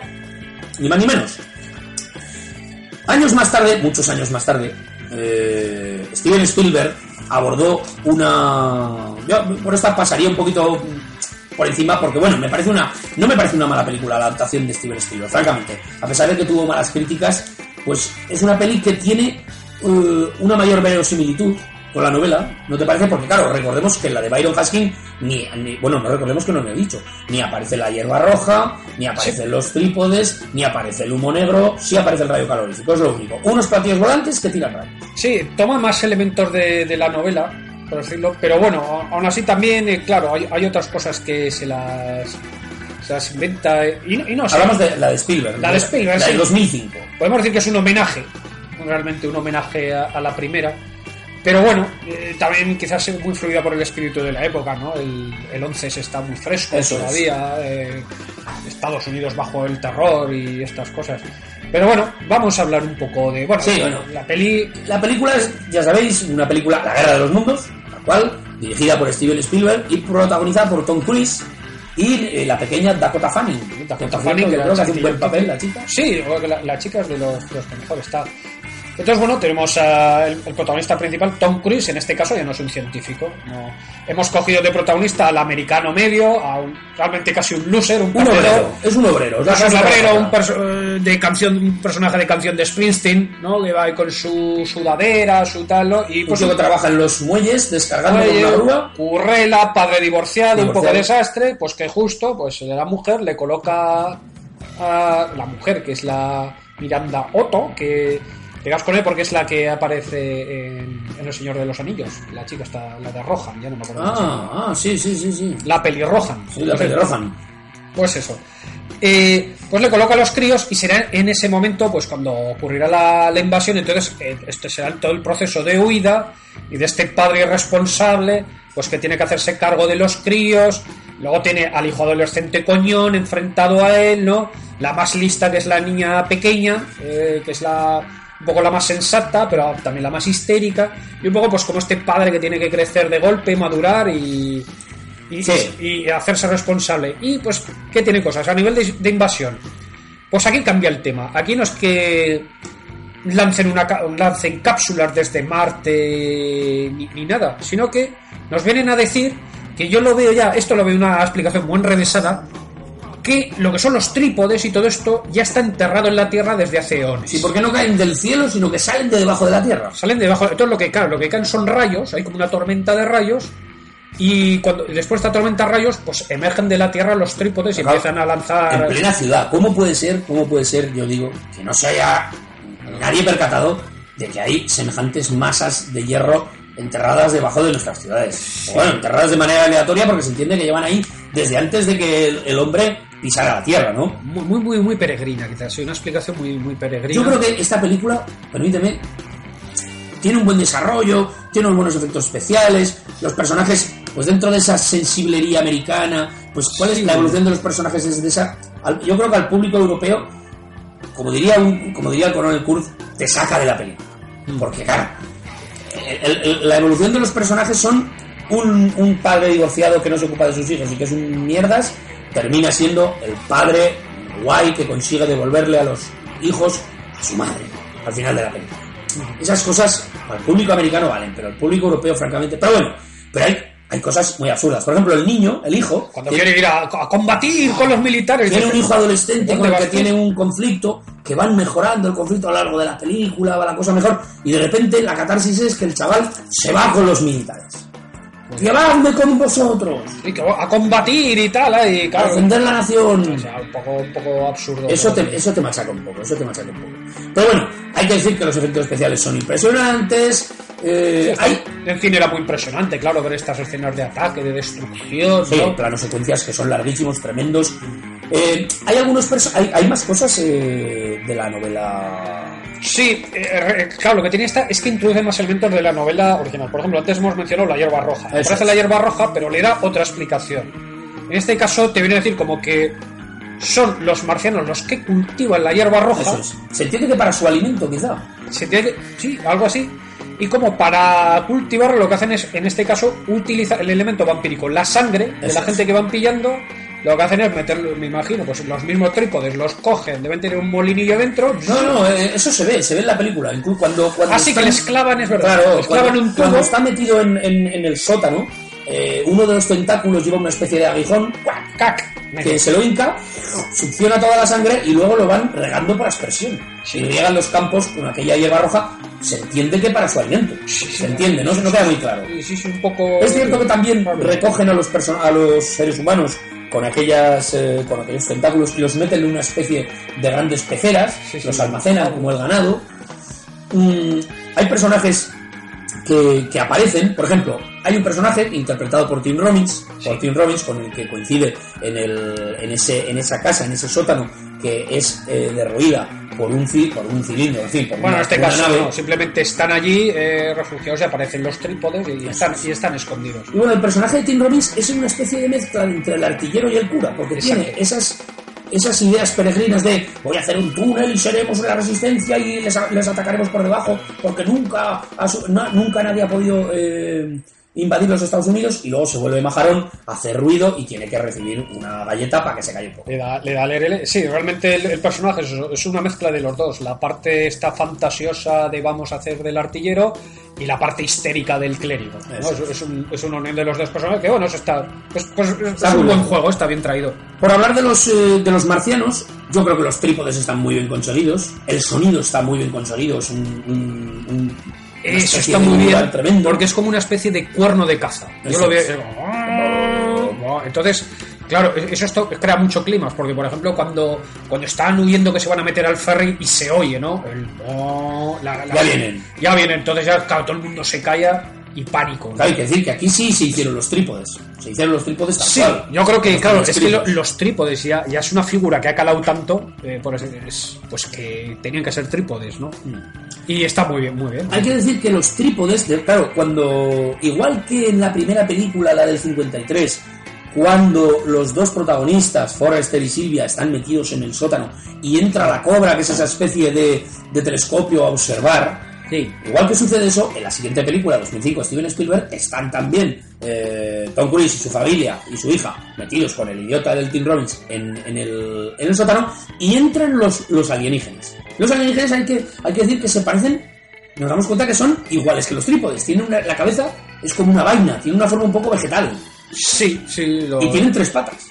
Sí, lo que hacen es, claro, supongo que usan el tema de decir, bueno, como incluso nosotros somos eh, simétricos en base 2 o 4, por decirlo, pues ellos van a ser como todo en base 3. Eso es, es como si- tres patas, tre- tres, tres ojos. Igual que Koji Kabuto llevaba un robot humanoide que es Mazinger Z, pues estos bichos llevan un robot a su imagen y semejanza.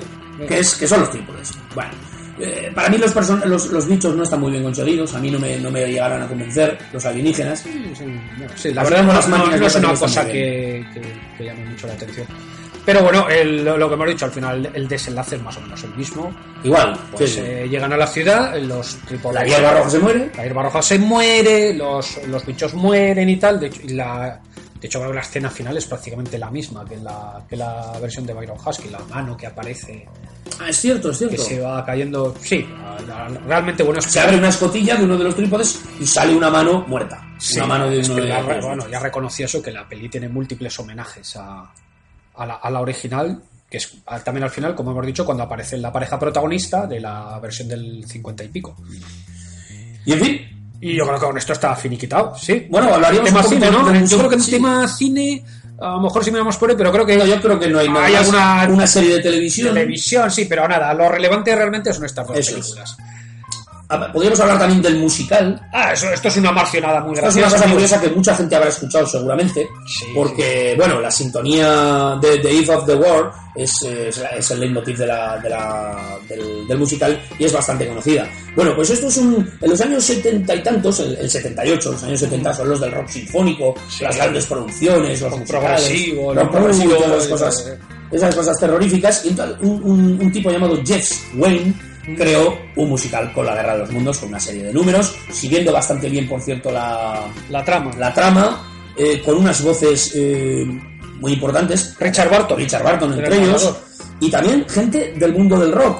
Eh, Justin Hayward de los Moody Blues y Phil Lynott de Till Lizzy, de Lizzy, sí señor. que interpretaban personajes, ¿no? Y tal. Eso es, eso es. Entonces había partes recitativas y partes musicales. A mí me parece un poco tostón. Sí, es un poco el rollo, pues igual que dices, pues Jesucristo Superstar, es, esta es. cosa que yo te digo, muy de la época del rock Yo sinfónico. creo que se llegó a representar, ¿no? Se tuvo que Sí, bueno, de, de hecho, el año pasado, en 2012, hicieron gira, este mismo tío, con un espectáculo de Vale. La Guerra de los Mundos. Eh, en este caso, ¿quién ponía el. eh, ¿Cómo se llama este actor? El Ki-Gon Jinn, el, el de Star Wars. Aquí con Jen, eh, Liam Neeson. Liam Neeson creo que participó, ponía voz o alguna cosa así. Bueno, la cuestión es que eso es un producto de su época, pero esto, este disco vendió a patadas. Se vendieron millones, Mm. puede que incluso de... Realmente es un disco, ojo, muy bien presentado. Sí, llevaba unas, una- unas imágenes, unas ilustraciones muy chulas. Ha- Hay un libreto y sí, eh, además eso, intentando pillar un poco el rollo retro, Sí, victoriano y tal. Eh, y, pero realmente sí, con unas ilustraciones muy chulas, era, creo que era un disco doble, Sí. con su libreto, y muy bien presentado, muy, muy bonito, y, y se vendió mucho, mucho, se veía... Hay, por cierto, dos versiones en castellano. Una primera relatada por Anthony Quinn Atiende. y una segunda con actores del teatro y de la televisión españoles, pues como Luis Varela. Luis Sí, Varela, sí. que todavía está en activo, el tío. Estos dobladores, sí, sí. Eso es, eso es. Sí, curiosidad. Tenemos también alguna versión en cómic, ¿no, Miguel? Sí, en, cómic eh, tenemos, bueno, se, han hecho varias, es difícil localizar porque en cómic se produce tanto, incluso en la pasada feria del, del cómic, rebuscando por ahí, pues vi un álbumcillo de unos autores argentinos que era una adaptación de La Guerra de los Mundos. Eh, Marvel, Marvel en- eh, sacó primero como, como en, en adaptación unas adaptaciones que hizo como de clásicos de literatura, sacó también La Guerra de los Mundos. Está, por ejemplo, voy a chivar para los de Zaragoza, que está en Excelsior. Y vi el otro día. Excelsior, la tienda amiga. La, la tenéis. Una de las tiendas amigas, Una ¿eh? de, la- una de las amigas, decir pero vamos, que el otro día estaba por ahí curiosando TVOs y dije, mira, qué casualidad. Y eh, luego, bueno, está el personaje de Killraven. Killraven lo, eh, es un personaje de los años 70 que mencionamos en el podcast de Charrando de TVOs, que básicamente eh, lo que hacen es eh, crear un, universo paralelo, por decirlo, un, panorama en el que la Tierra ha sido invadida por los marcianos y entonces lo que hacen los marcianos para entretenerse es como entrenar gladiadores o algo así, ¿no? para, para una especie de juegos romanos y uno de estos es Kill Raven, que se escapará, se rebelará contra los marcianos y será, pues bueno, aventurillas en una tierra posapocalíptica. Lo que sí tenemos es una adaptación que sacó Dark Horse hace poquitos años, en el 2005 algo así, que está, el guionista era Jan Eddington y el arte un tal Disraeli, que es curioso, como el ministro británico decimonónico. Y es una adaptación de La Guerra de los Mundos, bastante, bastante fiel al libro. También eh, lo sigue bastante bien y está situado en la época victoriana y es muy fiel y yo creo que es una buena adaptación del libro. Esta se le puede echar un vistazo, que está muy curioso. Y yo creo, bueno, eh, cómic, radio, cine, yo, creo que ya nos lo hemos repaso. ventilado todo. Seguro que hay otras adaptaciones. Si, si, si las tenéis, decídnoslas, por favor. Si las conocéis. Claro. O cosas que. o comentarios que queráis hacernos. Yo creo que hemos hecho un repaso por un gran clásico de la ciencia ficción. Pues Un, vie- un viejuno, un clásico viejuno propio de los retronautas. Pero un clásico viejuno eterno. Eterno, para Eterno, siempre. eterno, esto- Pues la nave de los retronautas aterriza por fin en, en la, en la- en la ciencia ficción clásica y anunciamos próximas es- ediciones, Miguel.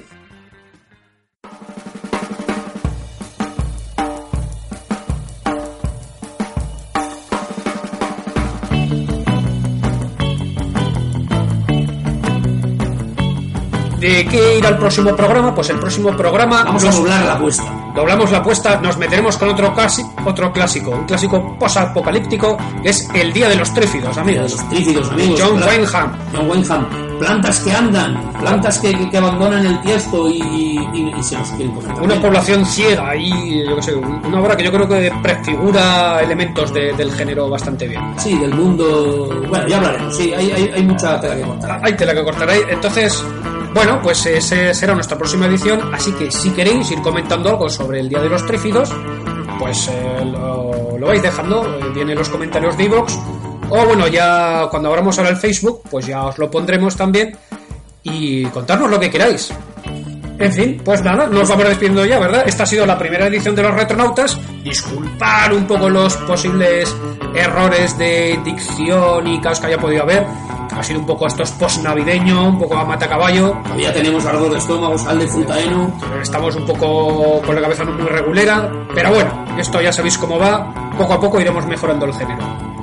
Así que nada, pues un cordial saludo desde el futuro pasado. Ponemos en marcha el condensador de flujo. de flujo. y venga, amigos, nos despedimos hasta la próxima edición. Gracias por seguirnos. Un cordial saludo. Propicios días. Chao.